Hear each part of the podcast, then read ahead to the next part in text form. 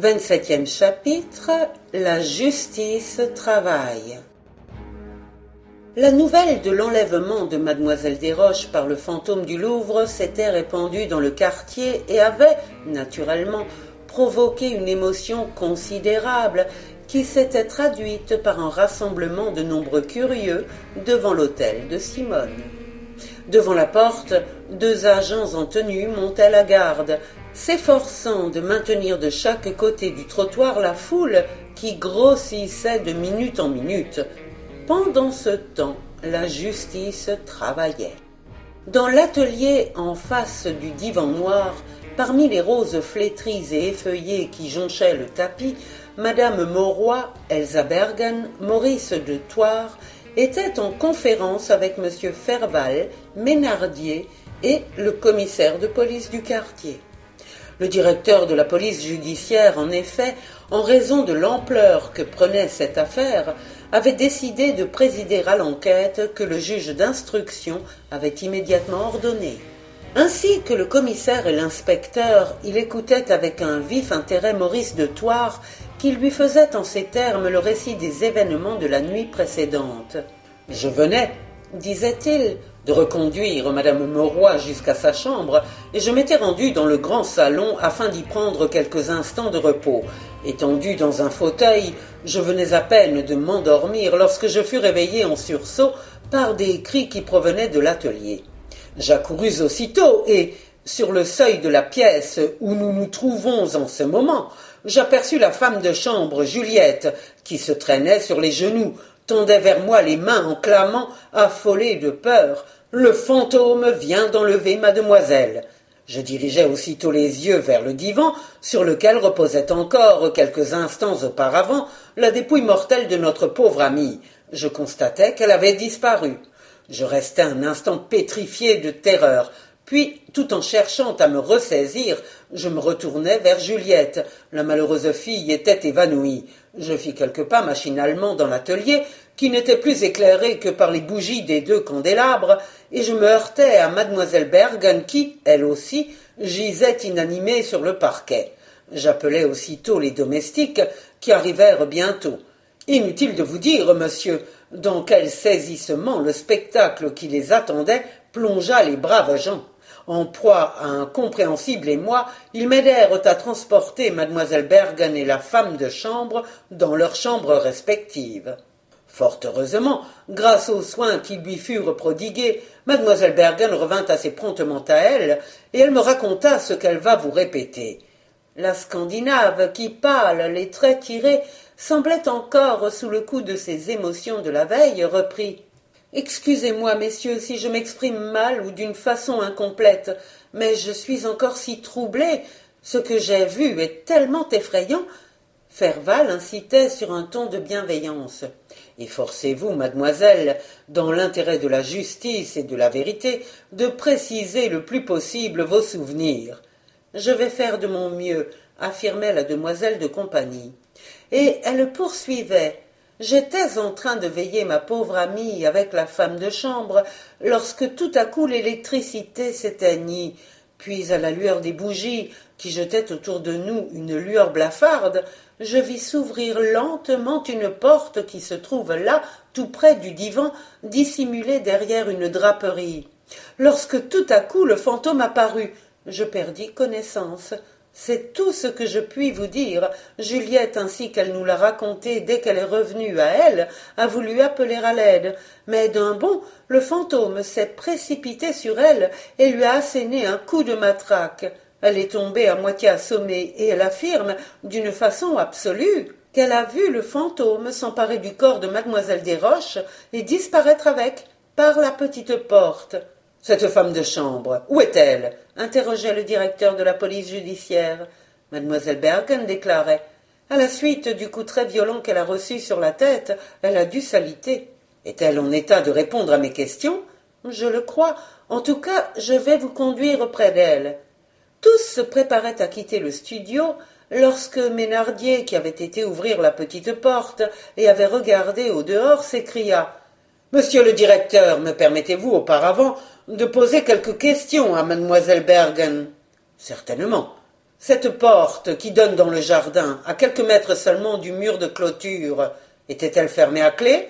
En principe, oui, répliqua la demoiselle de compagnie sans la moindre hésitation. Mais sans toutefois l'affirmer, il est très possible qu'elle soit restée ouverte, car je me souviens que c'est par là qu'on a apporté les fleurs parmi lesquelles mademoiselle Desroches était étendue, et sans doute avait-on négligé de la refermer. Ménardier reprenait. Parmi les domestiques de mademoiselle Desroches, en est-il qui soit depuis peu de temps à son service? Non, monsieur. Le moins ancien, le chauffeur, est déjà depuis plus d'un an à la maison. Nous avons eu sur lui les meilleures références, qu'il n'a d'ailleurs point démenties. Quant aux autres, ils étaient déjà au service de la famille Desroches depuis de nombreuses années. J'ai donc pu les connaître, les apprécier, et ainsi que je l'ai déclaré à M. Chantecoq, je suis prête à vous répondre d'eux comme de moi-même. Monsieur Chantecoq est donc venu ici questionnait négligemment Ménardier. Madame Mauroy, qui jusqu'alors avait gardé le silence, s'écriait. Quel malheur.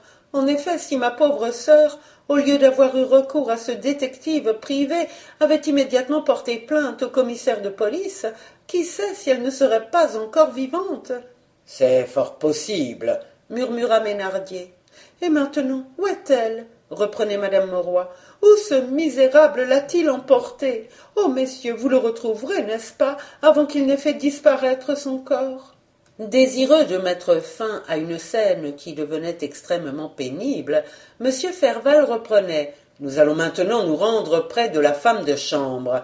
Et s'adressant à madame Mauroy, il fit. Il vaut mieux, madame, que vous n'assistiez pas à cet interrogatoire, qui ne pourrait que raviver votre douleur. Vous avez raison, monsieur le directeur, approuvait monsieur de Thouars. Je vais emmener madame Mauroy. Non, non, refusait celle-ci. Je veux tout voir, tout entendre. D'ailleurs, ne craignez rien, je serai courageuse. Monsieur Ferval n'osa insister, et, guidés par Elsa Bergen, tous se dirigèrent vers la chambre de Juliette, qui était située tout en haut de l'hôtel. La femme de chambre était étendue sur son lit, la tête enveloppée d'un pansement. Mademoiselle Bergen entra la première, suivie de Monsieur Ferval et de Ménardier. Madame Mauroy, Monsieur de Thouars et le commissaire de police restèrent dans le couloir, mais la porte étant demeurée ouverte, ils allaient pouvoir suivre tout ce qui allait se passer, entendre tout ce qui allait se dire. Mademoiselle Bergen s'en fut vers Juliette, et sur un ton plein de bonté, elle lui dit Ma fille, voici monsieur le directeur de la police judiciaire, qui a tenu à vous interroger lui-même au sujet de ce qui s'est passé hier soir dans l'atelier. Ne vous émotionnez pas, il est de votre intérêt autant que du nôtre d'éclairer la justice et de lui fournir si possible les moyens d'arrêter le misérable qui a voulu vous tuer. Juliette promenait autour d'elle des yeux qui reflétaient encore l'indicible épouvante dans laquelle l'avait plongée la nouvelle apparition du fantôme. Monsieur Ferval s'approcha d'elle.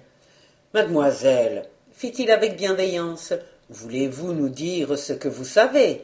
Monsieur, répondait la femme de chambre tandis que Ménardier prenait des notes sur un carnet, je me trouvais dans le studio avec mademoiselle Bergen, près de notre pauvre demoiselle, lorsque je vis une porte s'ouvrir, et puis, et puis, elle s'arrêta, comme si le souvenir du fantôme réveillait en elle ces transes qui semblaient momentanément apaisées. Et puis, insistait doucement M. Ferval. Et puis, reprenait Juliette avec effort, le fantôme est apparu. Mademoiselle Bergen s'est évanouie. J'ai poussé des cris, le fantôme a bondi sur moi et m'a donné un grand coup de marteau sur la tête.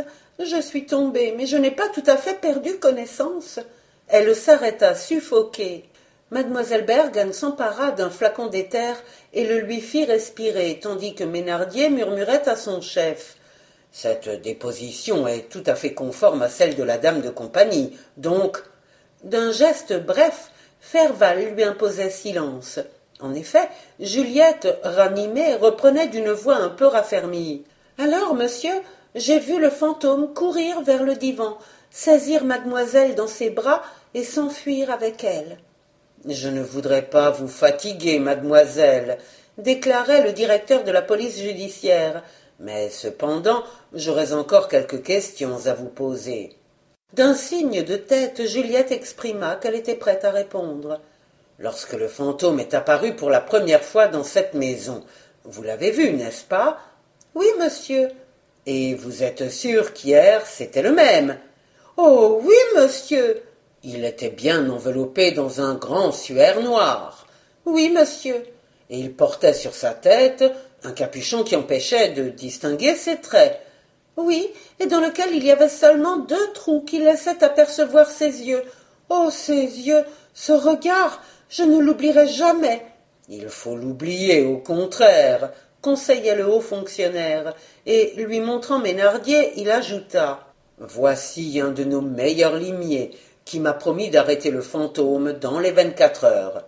Et je ne m'en dédie pas, affirmait énergiquement l'inspecteur. D'ailleurs, reprenait Ferval, vous pouvez être absolument tranquille. Après ce qu'il a fait hier, ce bandit n'osera plus se hasarder ici. Et maintenant, reposez-vous, mademoiselle. Je vois que vous êtes très bien soignée. Oh oui, monsieur, déclarait Juliette. Mademoiselle Bergen est si bonne, elle aussi. Bientôt vous serez tout à fait rétabli, et en guise de souvenir, il ne vous restera plus que la satisfaction de penser que vous l'avez échappé belle. Mais notre pauvre demoiselle, scanda Juliette, personne, hélas, ne nous la rendra. Deux larmes apparurent au bord de ses paupières. Mademoiselle Bergen décidait. Je vais rester un peu auprès d'elle. Ferval et Ménardier s'en furent rejoindre madame Mauroy, Maurice de Thouars et le commissaire de police, qui n'avaient pas quitté le couloir. J'ai encore besoin de connaître certains détails, déclarait Ferval. Voulez-vous que nous descendions au salon? proposait madame Mauroy. Avec plaisir, madame, acceptait le brave fonctionnaire. Pendant ce temps, au dehors, un taxi stoppait de l'autre côté de la rue. Deux hommes en descendaient. C'étaient Chantecoq et Cantarelli. Mais en présence de la cohue qui se pressait aux abords de l'hôtel, le détective dit au reporter Oh oh, allons-y doucement. En effet, opina Bellegarde, il doit se passer dans la maison quelque chose de pas ordinaire. Approchons-nous, ponctua le grand limier. Et, flanqué du faux numismate italien, il traversa la chaussée. S'adressant à un curieux, Lui demanda de l'air le plus innocent du monde. Qu'y a-t-il donc, monsieur? D'une voix caverneuse, son interlocuteur laissa tomber. C'est un vampire qui, la nuit dernière, a enlevé un cadavre. Voyons, ce n'est pas possible. C'est tellement possible que la police est en train d'enquêter. Ah, c'est donc cela s'exclamait Chantecoq d'un air de plus en plus ingénu, et profitant d'un remous de la foule qui le sépara de son interlocuteur, il glissa à l'oreille du reporter, en lui désignant du coin de l'œil l'hôtel de Simone. J'ai l'idée qu'il doit se passer des choses très curieuses dans cette maison. Et alors interrogeait le journaliste. Alors, mon ami, scanda Chantecoq, restons, restons. Mieux favorisés que la foule et même que le détective et son compagnon, pénétrons de nouveau dans le grand salon où se trouvaient rassemblés madame Mauroy, Maurice de Thouars, monsieur Ferval, Ménardier et le commissaire de police. Tous les visages étaient empreints les uns de gravité, les autres de tristesse. Seul le petit fouinard dissimulait mal la satisfaction que lui causait l'enquête à laquelle il venait de prendre part. Selon lui, en effet, elle ne faisait que confirmer sa thèse. Madame Mauroy, la première, rompit le silence. Messieurs, demanda-t-elle avec une expression de vive angoisse, quand pensez-vous que cet affreux mystère va cesser? Ferval répondait aussitôt. Je crois, madame, vous avoir déjà déclaré que l'arrestation du coupable n'était plus qu'une question d'heure. Ménardier approuvait de la tête. Monsieur de Thouars interrogeait. Pensez-vous qu'il ait des complices? Certes, deux au moins, précisait Ménardier. Mais ceux-là, pour l'instant, ne sont pas intéressants. Nous les rattraperons toujours. L'essentiel est de tenir le principal coupable. Vous le connaissez interrogeait madame Mauroy. Je le connais. Et c'est Celui qui a volé les lettres de mademoiselle Desroches. C'est-à-dire ponctuait monsieur de Thouars. Jacques Bellegarde. Jacques Bellegarde, répétait madame Mauroy, qui semblait entendre ce nom pour la première fois. Oui, allait poursuivre l'inspecteur. Mais monsieur de Thouars l'arrêta. Madame Mauroy ignorait les relations d'amitié que mademoiselle Desroches entretenait avec ce journaliste. Alors, excusez-moi, madame, fit Ménardier. Mais madame Mauroy, se retournant vers Maurice de Thouars, s'écriait je veux tout savoir et vous n'avez plus le droit de rien me cacher. D'ailleurs, j'ai deviné. Ce Bellegarde que vous accusez aujourd'hui d'avoir enlevé le corps de ma pauvre sœur était son son amant. Hélas, oui, répliquait monsieur de Thouars. Alors, martelait la jeune femme, pourquoi, dans quel dessein aurait-il enlevé le corps de ma pauvre sœur? Ménardier cette fois se tut mais comprenant que maintenant il fallait en finir avec des réticences qui ne pouvaient, en exaspérant la douleur de madame Mauroy, que provoquer un incident des plus regrettables, Ferval répliquait. Jacques Bellegarde est l'auteur principal du crime et du vol qui ont été commis au Louvre il y a quelques jours. En effet, reconnaissait la sœur de Simone, j'ai lu dans les journaux toute une histoire de fantôme à laquelle je n'avais d'ailleurs accordé qu'une attention distraite. Elle est cependant excessivement grave, soulignait le commissaire de police.